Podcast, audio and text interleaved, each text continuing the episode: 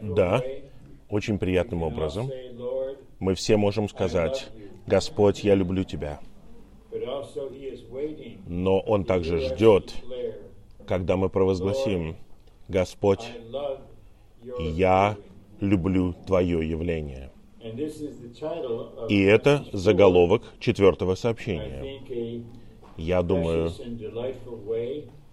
замечательным и приятным образом качестве заключения этой очень приятной конференции. любить явление Господа.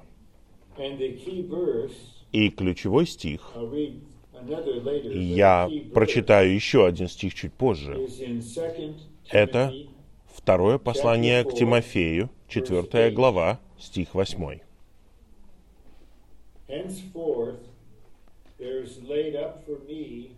Отныне положен для меня венок праведности, которым Господь, праведный судья, воздаст мне в тот день.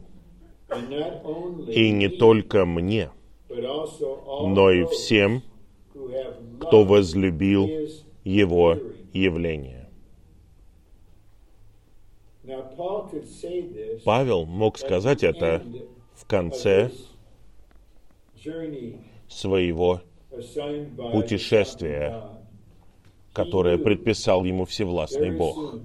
Он знал, что скоро он погибнет мученической смертью, его убьют. И он ясно показывает всем нам, что мы всего лишь можем знать, что мы жили побеждающей жизнью, и что мы стали победителями, мы можем узнать это только в конце нашего путешествия. Господь заберет ли нас, или просто за несколько мгновений до того, как будет восхищение начатка победителей, до этого никто из нас не может сказать, что я победитель. Мы можем сказать, да, Господь, благодаря своей любви, Он излил себя в меня. Да, я победил в этой ситуации. Аминь. Но сказать, что мы победители, и что мы уверены, что мы получим венок праведности в грядущем царстве, что вы будете на свадебном пире, что вы будете царствовать вместе с Ним тысячу лет – мы можем быть уверены и провозгласить это только в конце. Итак, Павел мог сказать нам, что он знает, что теперь положен ему венок праведности. И через несколько минут мы увидим, что явление Господа с одной стороны, драгоценное, приятное, чудесное. С другой стороны, нам нужно осознать, что вот мы, вот давайте не будем говорить сейчас о мире, мы лично столкнемся с Его пришествием, чтобы Он привел нас перед судным престолом. И мы увидим там, получим ли мы венок праведности. Это очень отрезвляющий аспект. И мы рассмотрим его, потому что мы должны быть верными, когда мы представляем полное учение Павла об этом. Но Господь хочет, и Он сейчас с нами, Он хочет подчеркнуть то, что мы должны любить явление Господа и наш, в нашей личной и совокупной жизни вместе. А теперь мы переходим к самому плану. Любить явление Господа. Любить явление Господа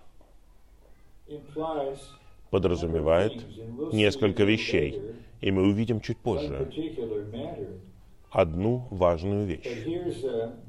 Но Вот иллюстрация. Uh, Много лет назад в Анахайме,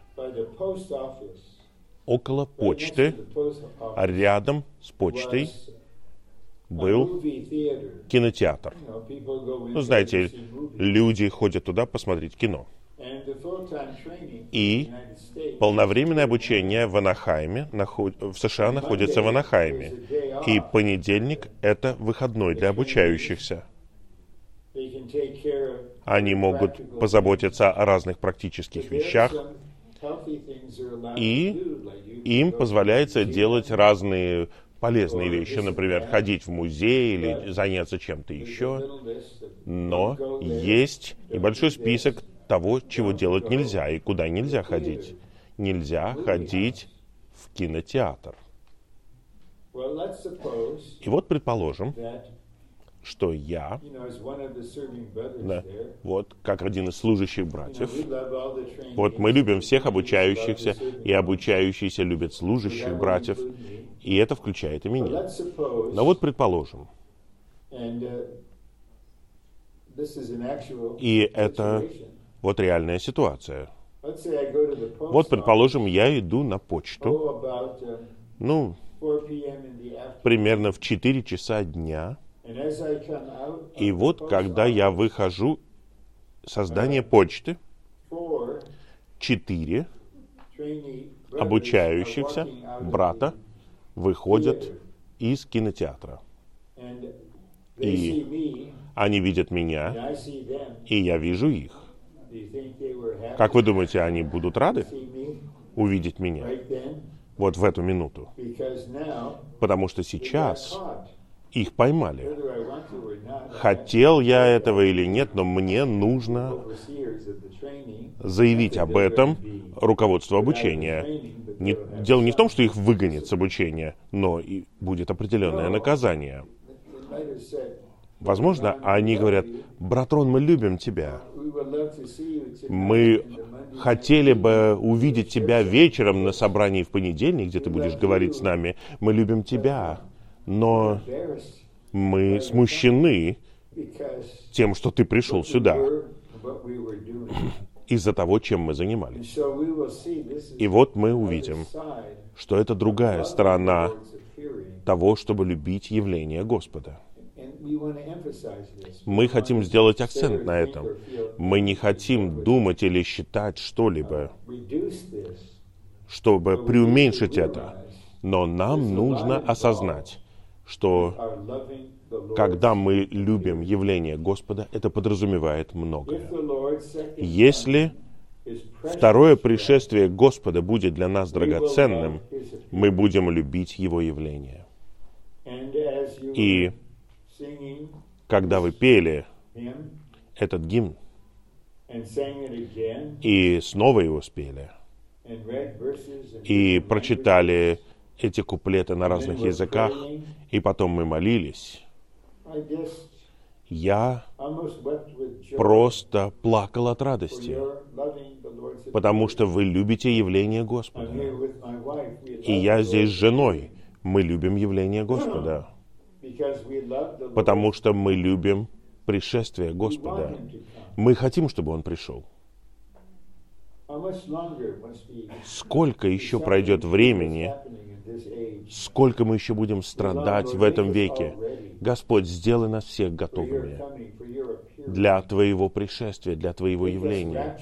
Сделай нас готовыми к восхищению во всех отношениях.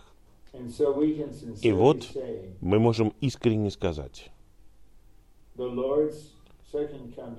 второе пришествие Господа драгоценно для нас. И благодаря тому, что Он излил любовь в наши сердца, мы можем сказать, Господь, мы любим Твое явление. А. Любить явление Господа и любить самого Господа это нечто неразрывное. И это. Такой небольшой цикл. Чем больше мы любим Господа в своем переживании, тем больше мы будем любить Его явление. И чем больше мы любим Его явление, тем больше мы будем любить Его самого. Итак, в конце третьего сообщения о когда мы сосредоточились на любви, потому что мы побеждаем через того, кто любит нас, Он все еще изливает любовь. И я был затронут Господом, как и вы были затронуты. Но вот я. И я потерпел неудачу вот в этом. Но он приходит и показывает, я все еще люблю тебя. Конечно же, нам нужно позаботиться об этом деле, но я люблю тебя. И я в ответ, мы любим Его, и мы любим Его явление. Б. Если мы ожидаем, что Господь придет, мы должны быть теми, кто любит Его явление. Итак, не все верующие знают что-либо о любви Его явления. И мы должны дать откровенный ответ. Я бы не сказал, что я не знаю этого, но я должен сказать, что я знаю об этом, и я люблю Его явление. Но обратите внимание, мы ожидаем того, что Господь придет. И становится совершенно ясно, когда мы молимся в группе со святыми или на церковном собрании, мы просто осознаем, что в нас развивается это чувство. Господь, мы ждем. Мы должны жить каждый день, мы должны заботиться о наших человеческих обязанностях. Нам нужно продолжать двигаться в своей христианской жизни и церковной жизни. Но, Господь, мы ждем. Мы ждем того, что Ты вернешься. И мы любим Твое явление.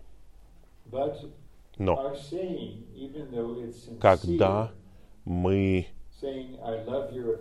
поем, мы говорим искренне, «Я люблю Твое явление», и будут устроены Богом проверки и испытания. Поэтому нам нужно перейти к пункту В. И тут нам нужно увидеть определенные ситуации и определенные вопросы. Явление Господа, Его возвращение, является для нас предостережением. Явление Господа, Его возвращение является для нас воодушевлением. Явление Господа, Его возвращение, является для нас стимулом. Итак, нам нужно провести здесь какое-то время и подумать об этих словах. Предостережение, воодушевление и стимул. Вот в этой последовательности. И это подводит нас, или подводит меня к тому, чтобы я прочитал вам первый стих во втором послании к Тимофею, 4 главе. И Павел написал это послание своему духовному сыну. И когда он писал послание к филиппийцам, он сказал, что придет Тимофей от моего имени, и он, он имеет одну душу со мной. Он был самым близким к Павлу, своему духовному отцу. И когда Павел был в одном из своих путешествий, он встретил его.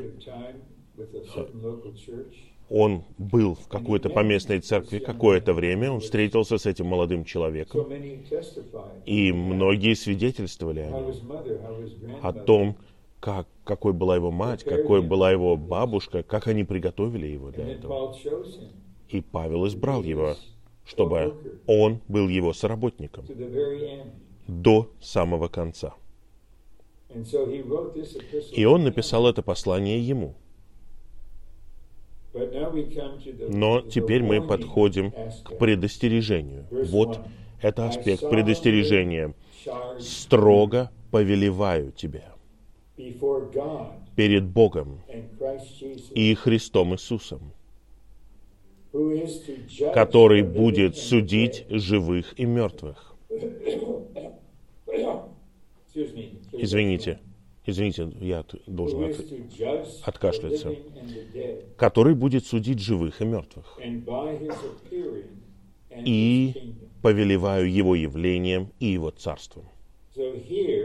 Итак, здесь Павел ясно говорит о явлении Господа. И явление Господа для побеждающих святых будет приятным, будет полным радости, будет драгоценным. Но контекст таков, что свои, его явлением и его царством, когда Господь придет, Он не просто придет восхитить живых победителей, он придет скоро, чтобы судить всех верующих у судного престола Христа. Это аспект Его явления. Это будет не одновременно, вот, насколько я понимаю когда живые победители будут восхищены и будут, предстанут перед судным престолом Бога, и их пригласят на свадебный пир. Но вскоре после этого все верующие, живые и умершие и воскресшие, они будут подвергнуты суду и будет решено, будут ли они царствовать с Христом в царстве или нет. И вот явление Господа — это не только то, что вот мы любим Его, Он скоро явится, и я хотел бы быть с Ним, когда Он явится. Ну, что касается предостережения, мы должны осознать, что нам нужно быть готовыми для Его явления. Вот есть один дорогой, дорогой брат, и Господь ответил на эту молитву, когда а, он умер в 91 году. И вот он свидетельствовал и говорил о своих взаимоотношениях с Господом в молитве. Он сказал, Господь, я знаю, что я предстану перед Тобой у судного престола Христа. Я хочу расчистить сейчас все, все что угодно, чем Ты будешь судить меня за то, кто я есть, за что я сделал, за то, что я сделал. И, конечно же, наш любящий Господь Иисус почтил такую молитву. Он никогда не сказал бы, нет, я не буду сообщать тебе, я подожду, я тебя поймаю тогда. Нет, наш Господь не таков. Тот, кого мы любим, не таков. Тот, за кого мы выйдем замуж, не таков. Но ищущий верующий, у него есть такое осознание. Да, я буду с Господом. Да, Господь грядет. И это будет что-то чудесное. Но в то же самое время для многих это будет что-то шокирующее. Итак, это предостережение. И послушайте, что он говорит. «Я строго повелеваю тебе». Просто представьте себе, предположим,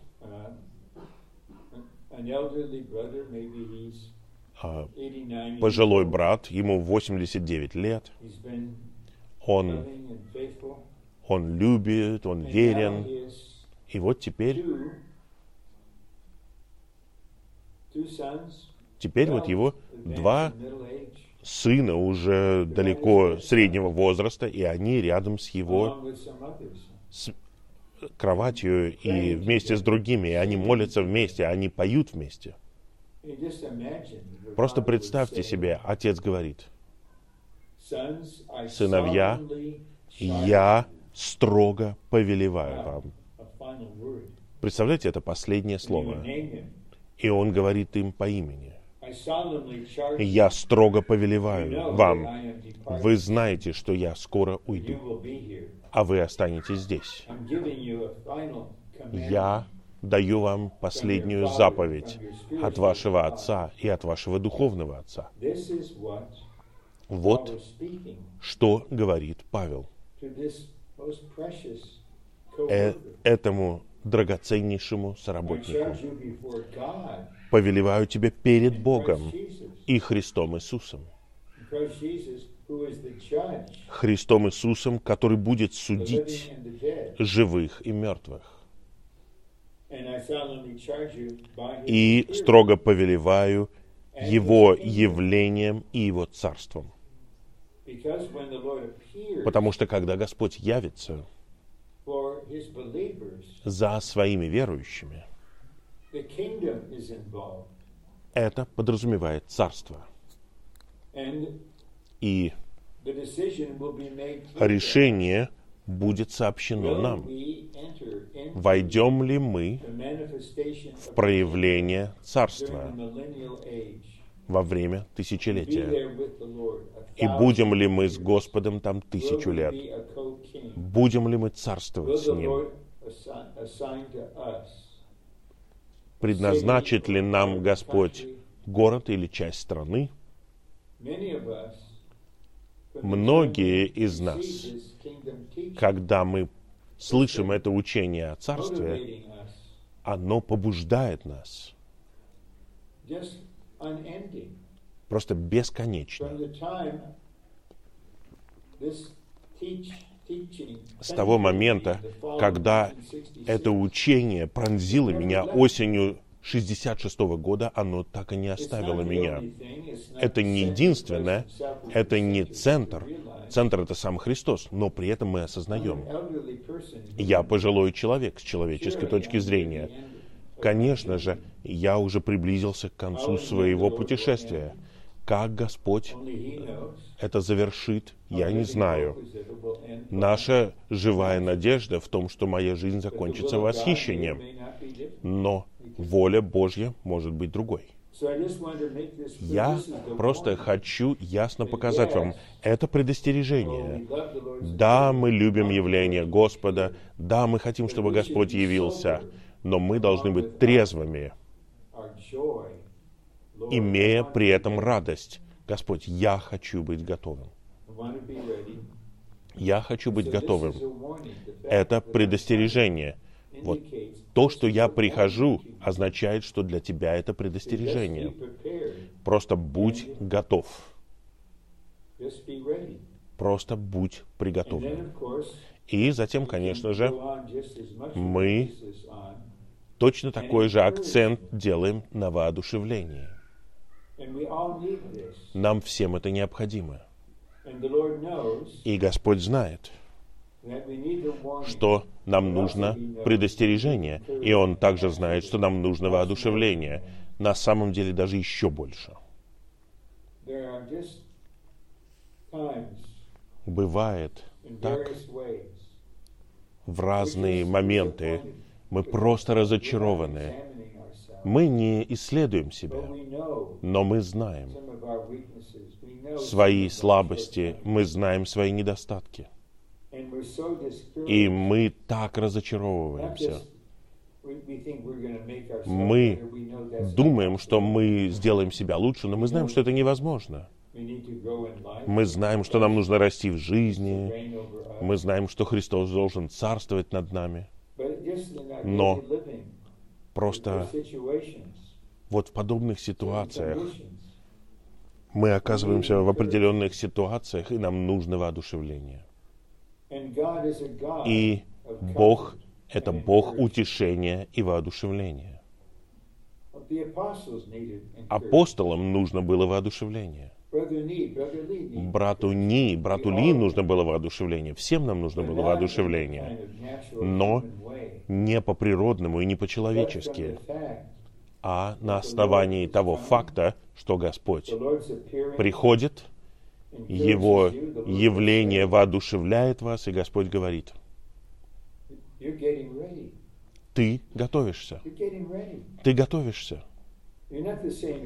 Ты не такой же, каким ты был пять лет назад. Я здесь. Как Бог всякого утешения. Я воодушевляю тебя, стремись вперед. Поэтому я очень люблю этот стих книге пророка Михея. Не радуйся из-за меня. Он, это говорится врагу, когда я упаду, я снова встану. Итак, как брат ваш, я падал. В этом состязании много раз. Я не говорю об ужасных каких-то отрицательных вещах. Даже просто терпел неудачи, но вы встаете и продолжаете бежать. Это воодушевление, потому что вы двигаетесь вперед.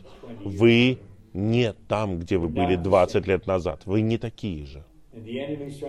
И враг пытается разочаровать вас.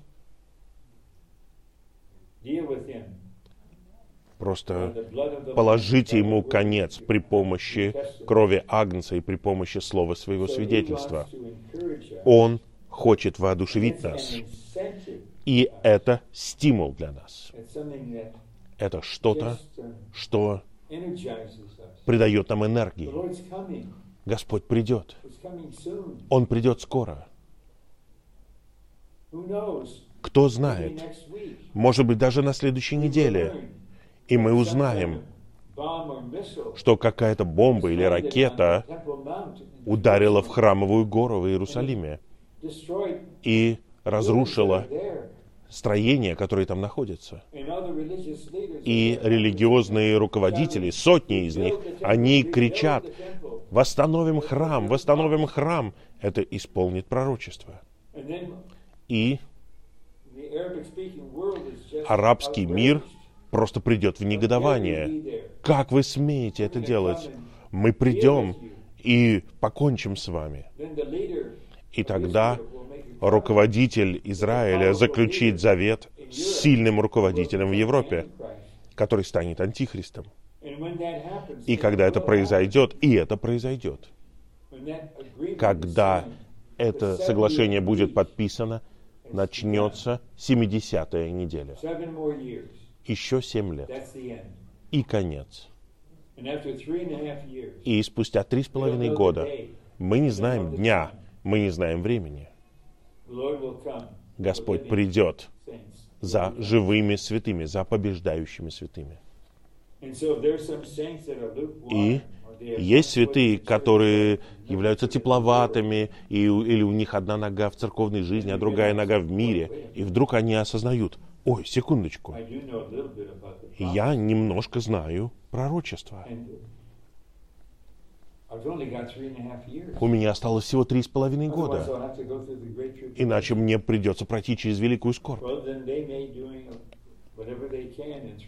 И тогда они постараются сделать все возможное за три с половиной года. Я не жду последних трех с половиной лет. И вы тоже. Поэтому вы здесь. Итак, это стимул. Мы приближаемся к концу этого века, и. Господь приблизился. А теперь идем вперед. Первое. Мы должны любить явление Господа и жаждать Его с искренним ожиданием и радостью. Вот как мы должны смотреть на это, не со страхом. Если появляется страх, это нападки врага. И он хочет управлять нами. И если то, чего мы боимся, происходит с нами, нет. Мы живем не в страхе. Мы живем только в святом страхе Божьем. Но это не отрицательный страх. Мы с нетерпением ждем Его пришествия, с искренним ожиданием. И это атмосфера этого сообщения. Мы принимаем предостережение. Мы понимаем, что сказал Павел своему духовному сыну. Но мы все вместе пришли к сердцу этого сообщения, любить явление Господа. Мы с нетерпением ждем Его, с искренним ожиданием и радостью. Чем больше мы думаем об этом, тем больше радость Господа. Он говорит об этом в 15 главе Евангелия от Иоанна, стих 11. «Моя радость будет вас, а ваша радость станет полной. И наша радость увеличится, когда мы почувствуем приход Господа. И мы будем жить в действительности Царства Божьего в нашей церковной жизни. Послание к римлянам 14.17. Царство Божье — это праведность, мир и радость в Святом Духе. Итак, есть одна вещь в сердце у Господа и один аспект нынешнего служения и говорящих братьев. Наша радость должна увеличиваться. Чудесный стих в книге Неемии 8.11. По-моему, это 8.11. Радость и Иеговая — ваша крепость. Радость — это плод Духа. Поэтому мы хотим, мы любим явление Господа, мы с нетерпением ждем Его, с искренним ожиданием и радостью. Два. У нас должно быть житие, которое любит явление Господа. Это побуждает нас не разочаровываться, а оставаться верными до конца. И здесь мне нужно остановиться в своем чтении плана и прочитать вам стих и несколько комментариев. Потому что несколько месяцев назад наш любящий Господь коснулся меня этим стихом.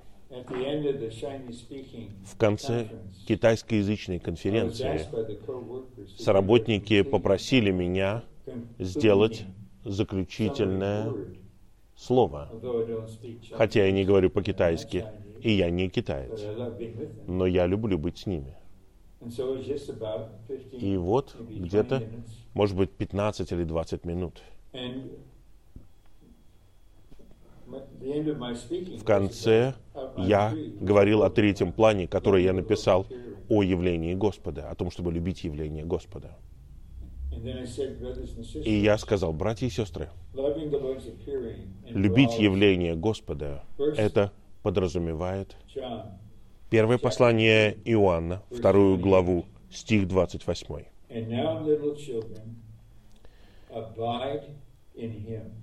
И вот дети малые, пребывайте в нем, чтобы, если он будет явлен, мы имели смелость и не были со стыдом отторгнуты от него при его пришествии.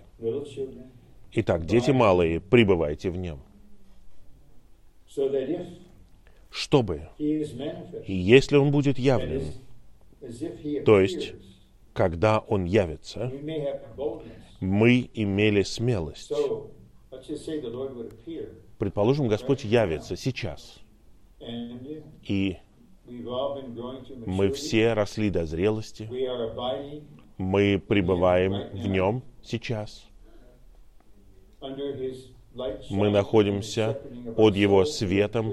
Он сияет нас, спасет нашу душу. Мы убираем любые препятствия, и теперь мы пребываем в Нем. И когда Он придет, Он увидит, ты един со мной. И тогда у нас будет духовная смелость. У нас не будет страха. Господь, ты здесь. Ты пришел. Я буду с тобой. Да. Да, мы будем на свадебном пире. Да. Потому что только те, кто пребывает во мне, когда я буду явлен, будут со мной на этом свадебном пире. Вот, вы скажете, секунду, Господь, ну, я рос в жизни, я созревал, я прошел через многое, и я много времени провел в Слове, и я пел, и я молился, я упражнял свой дух. Он скажет, да, я знаю, что ты делаешь, но когда я пришел, где ты был? В плоти, в своем «я», в природной жизни. Может быть, не весь день, может быть, всего лишь семь минут, но я пришел в этот момент. Поэтому это слово о том, чтобы пребывать в нем. И если мы оглянемся даже на вот эту последнюю неделю, когда мы не анализируем себя, но мы просто учимся, о Господь, если бы Ты явился вот в этот момент, когда я говорил вот это вот, я был бы посрамлен, и я все равно бы остался здесь. Вот это часть нашего воодушевления и стимула. Второй пункт. У нас должно быть житие, которое любит явление Господа. Это побуждает нас не разочаровываться, а оставаться верными до конца. И мы снова видим это слово «разочаровываться» или «воодушевление». Видите? Нам всем это необходимо. Я не знаю, говорить вам это или нет, но теперь у меня есть водительство.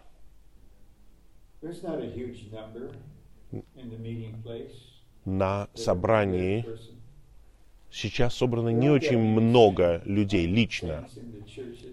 Не так много святых в церквях э, в, се- в странах Северной Европы или в странах Балтии.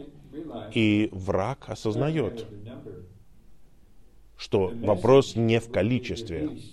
Сообщения, которые будут высвобождены этой группе святых, которые упражняют свой дух, которые являются открытыми сосудами, которые черпают живое слово из говорящего брата, все, что есть у Господа на его сердце, что Он хочет сказать этой конкретной группе людей, это те самые святые, которые примут это.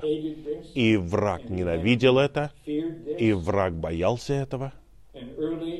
И в начале того дня, а, первого дня, он напал на меня ужасным образом. И я осознал, теперь я знаю, что происходит. Я теперь знаю, что происходит. И теперь я применяю победу Христа к этим нападкам. Это не просто я, а это враг, и он боится. И теперь мы хотим провозгласить ему. Послание к римлянам 16.20, что Бог мира, враг, Бог мира раздавит тебя под ногами церкви. Итак, он пытается разочаровать нас, но Господь ходатайствует за нас. Господь — это пастырь наших душ. Он снабжает нас, утешает нас, воодушевляет нас и просто побуждает нас. Не останавливайся, не оглядывайся. Лучшее впереди. Будь верен до конца. Просто попросите Господа даже сейчас, внутренне, не вслух, а внутренне. Я молюсь об этом, Господь. Дай мне благодать быть верным до конца.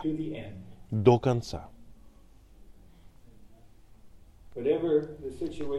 Какой бы ни была ситуация, мы хотим быть верными до конца. 17 И Откровение 17.14. is a precious verse here. Это драгоценный стих. Я хочу его сейчас найти и прочитать вам. Сейчас найду его.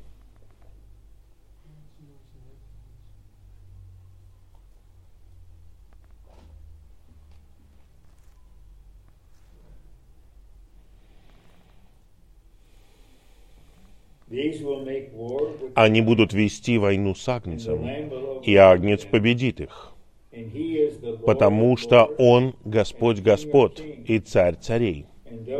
И те, кто с Ним, призванные и избранные и верные, также победят их.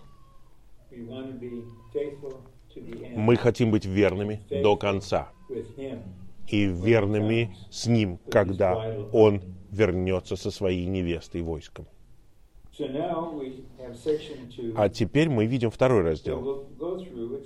Мы рассмотрим его. Он важен, но это не главное бремя. Он просто поясняет какие-то положения. Любить явление Господа – это нечто противоположное тому, чтобы любить нынешний век. И этот стих,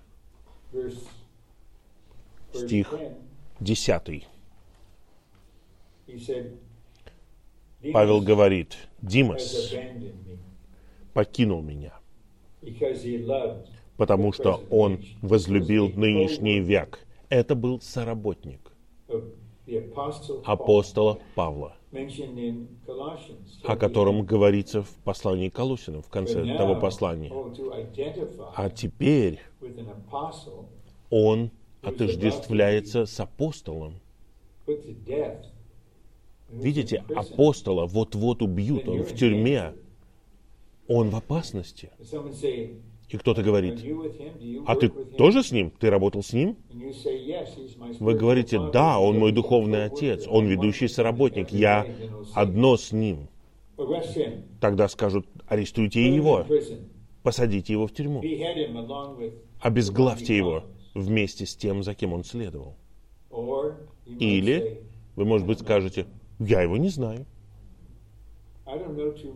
я не очень много знаю, но это и произошло в Китае, когда те, кто захватил власть,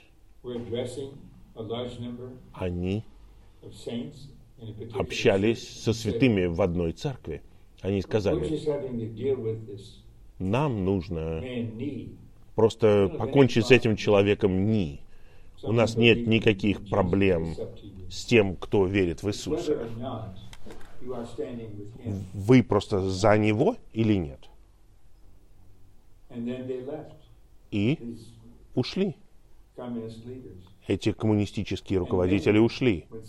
И многие сказали, Watchman Nee, кто это такой?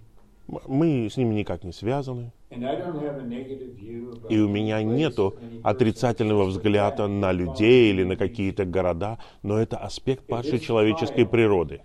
Если бы это испытание пало на нас в Соединенных Штатах, и некоторые братья, соработники и служащие братья, и их жены оказались бы в тюрьме, и их приговорили бы к смерти, сотни бы святых разбежались бы.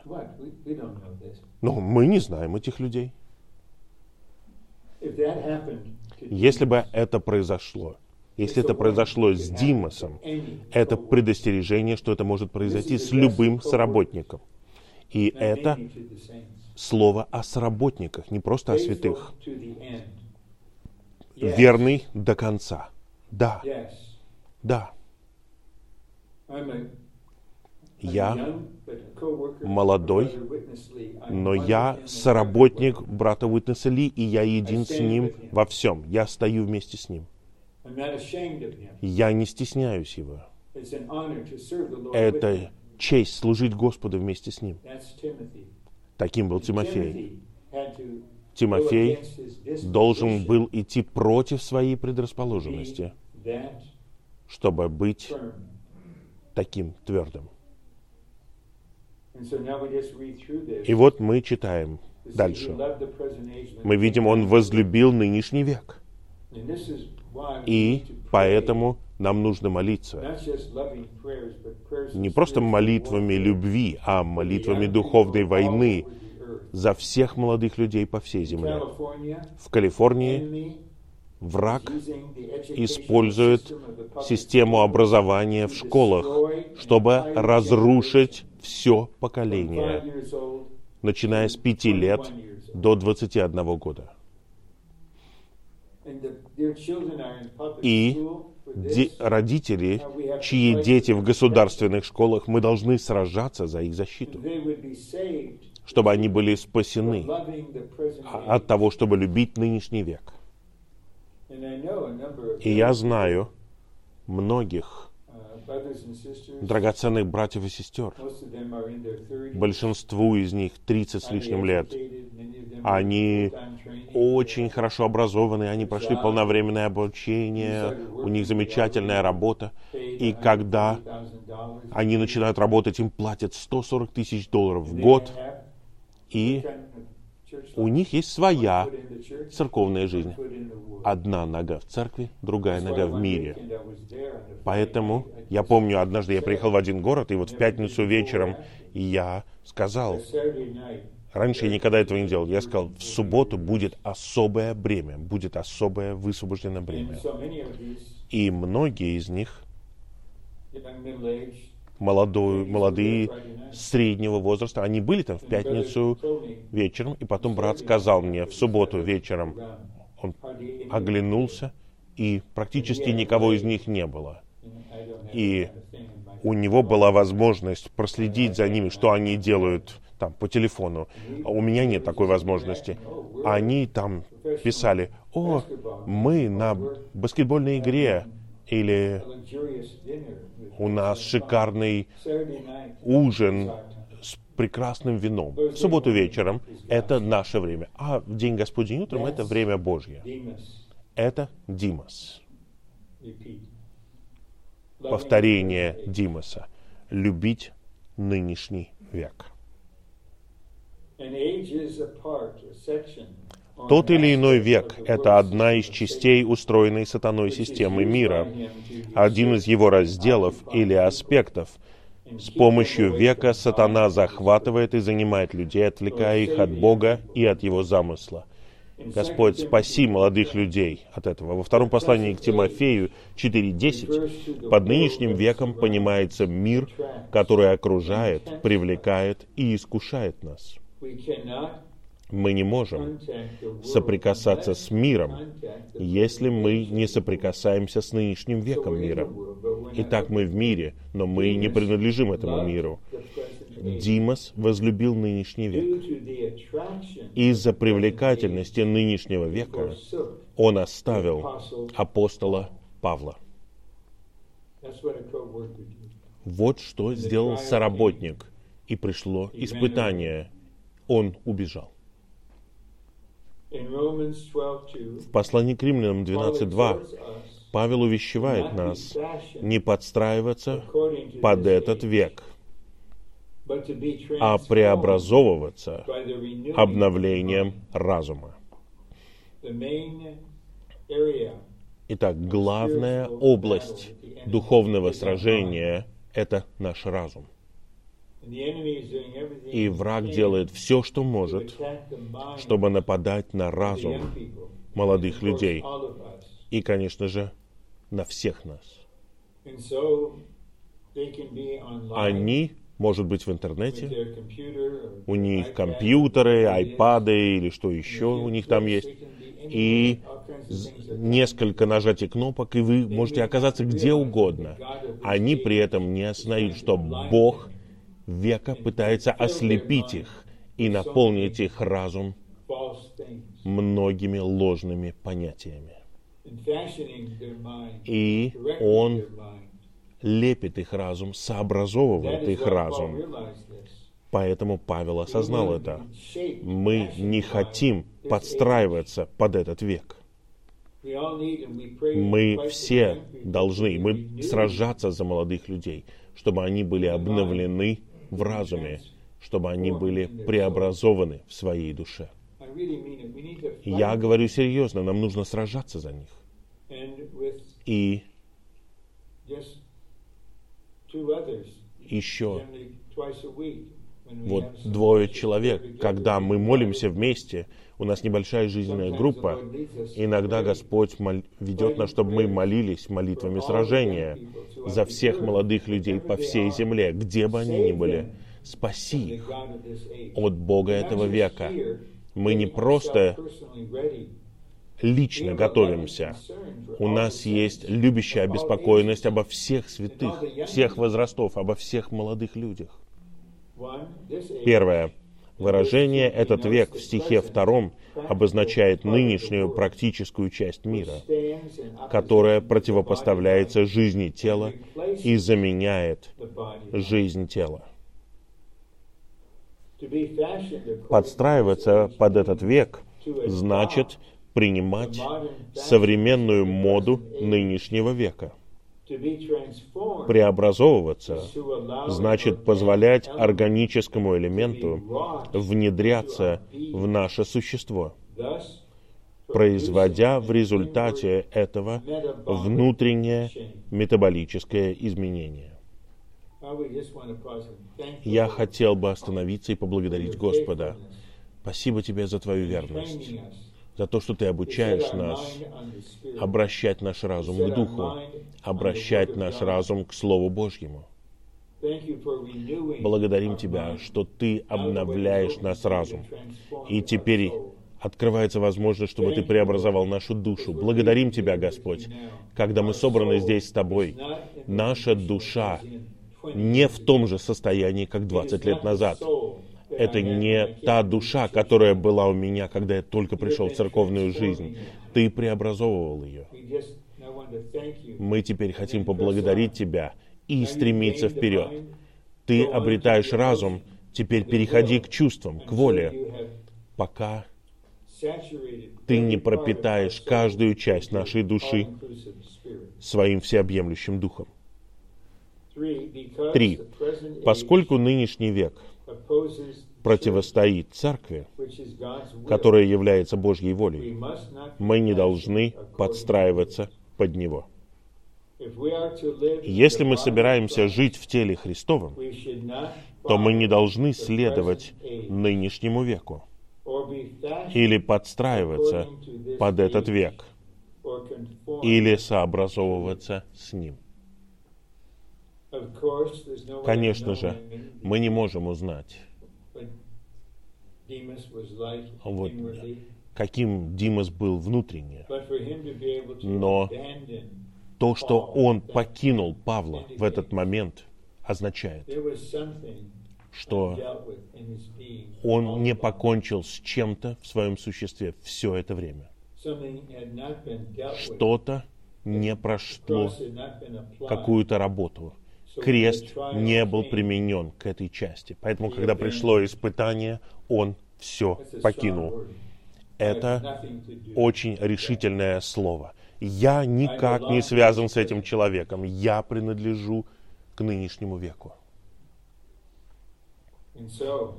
Итак,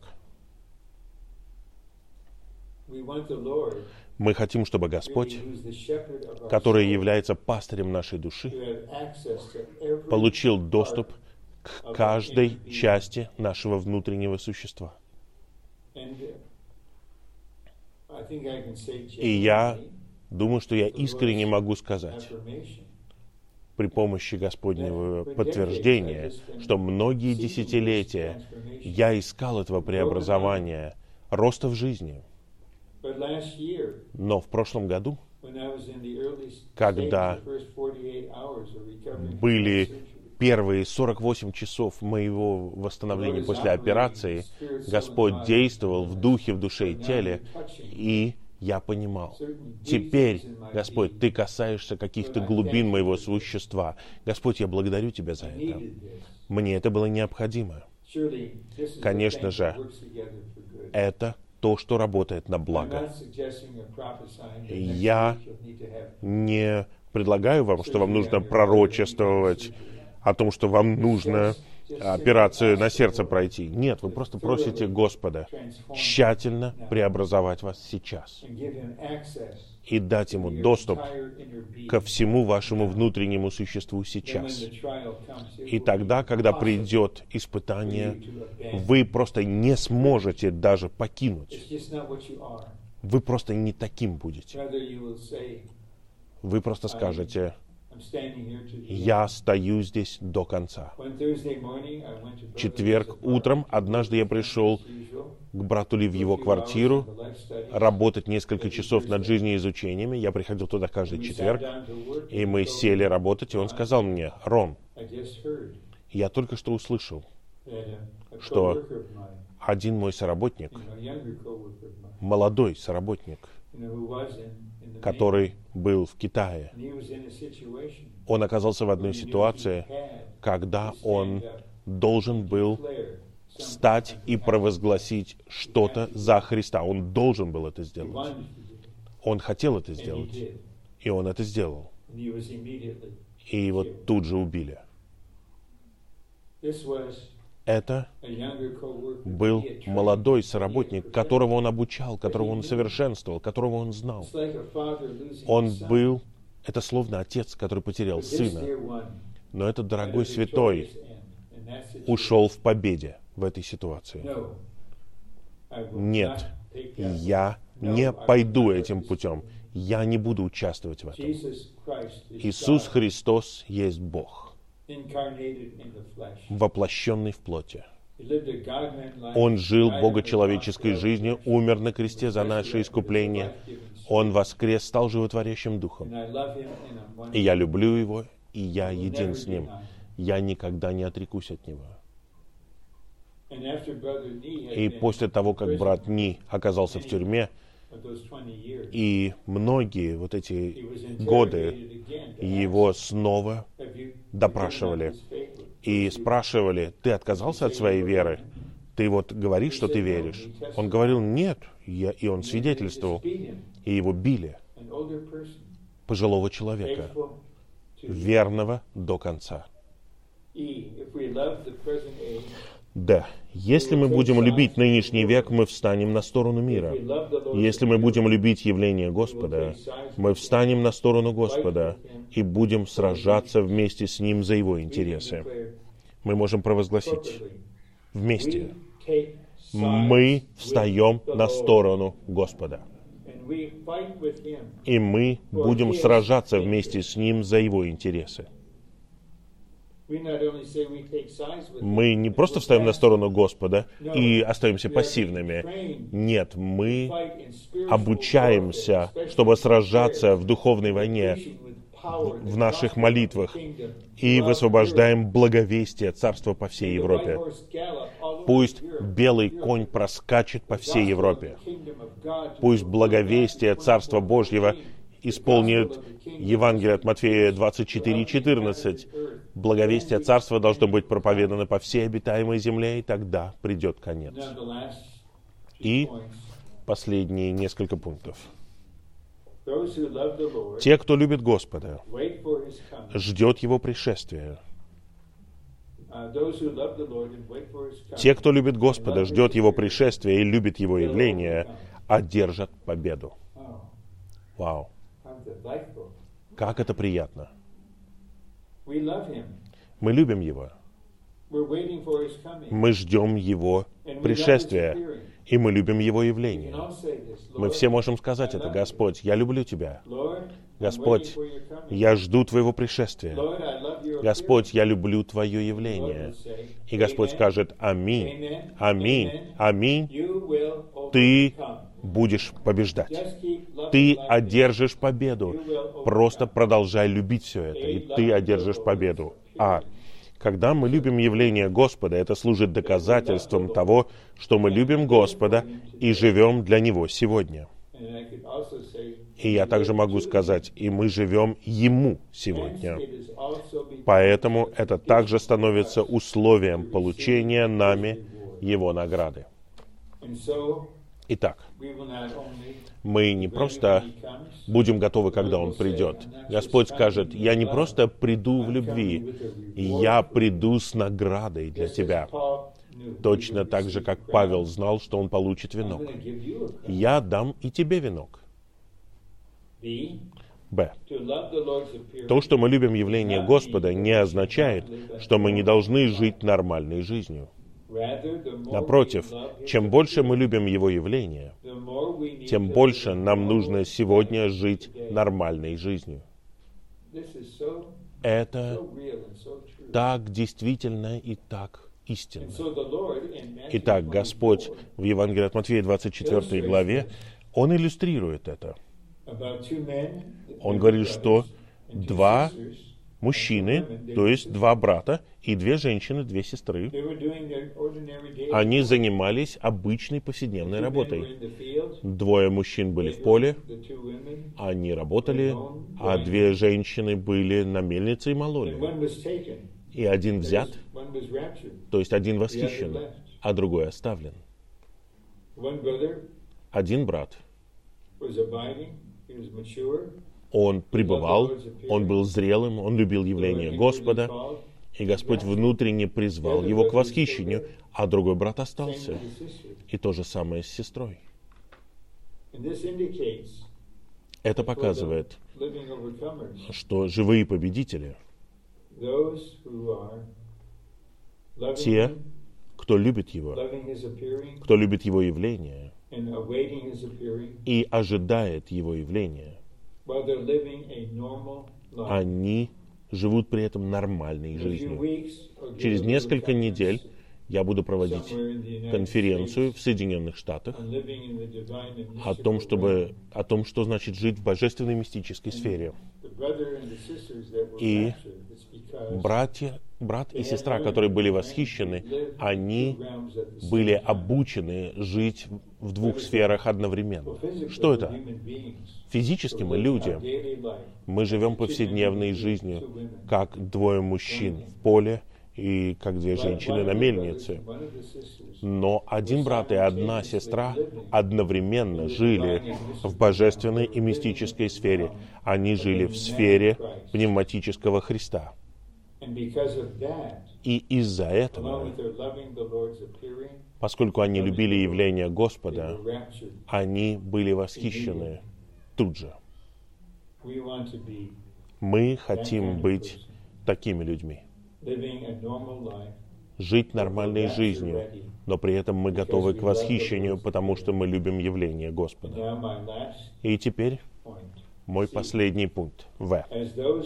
Как те, кто любит Господа Иисуса,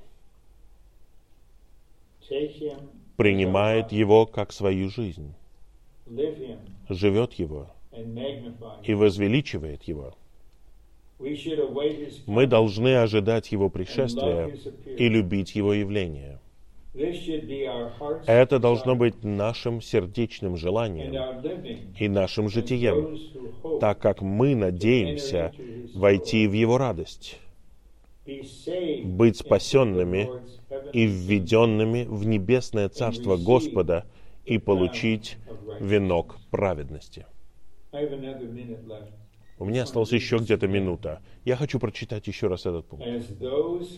Как те, кто любит Господа Иисуса, принимает Его как свою жизнь, живет Его и возвеличивает Его, мы должны ожидать Его пришествия и любить Его явление. Это должно быть нашим сердечным желанием и нашим житием, так как мы надеемся войти в Его радость, быть спасенными и введенными в небесное Царство Господа и получить венок праведности. Пусть Бог всякой благодати и любящий Спаситель Господь Иисус, пусть все мы будем там в этот момент, когда венок праведности будет помещен нам на голову. Пусть мы все будем верными и будем любить явление Господа до конца. И пусть мы все получим венок праведности как награду. И войдем на свадебный пир и будем царствовать с Ним тысячу лет. Я надеюсь увидеть многих из вас лично, но если нет, глубоко в сердце, я хочу увидеть вас всех вместе, после того, как мы будем восхищены к престолу Божьему. Пусть триединый Бог благословит вас всех во всех отношениях, каждый раз, во всех ситуациях, пока Он не явится, потому что мы любим Его, и мы любим Его явление.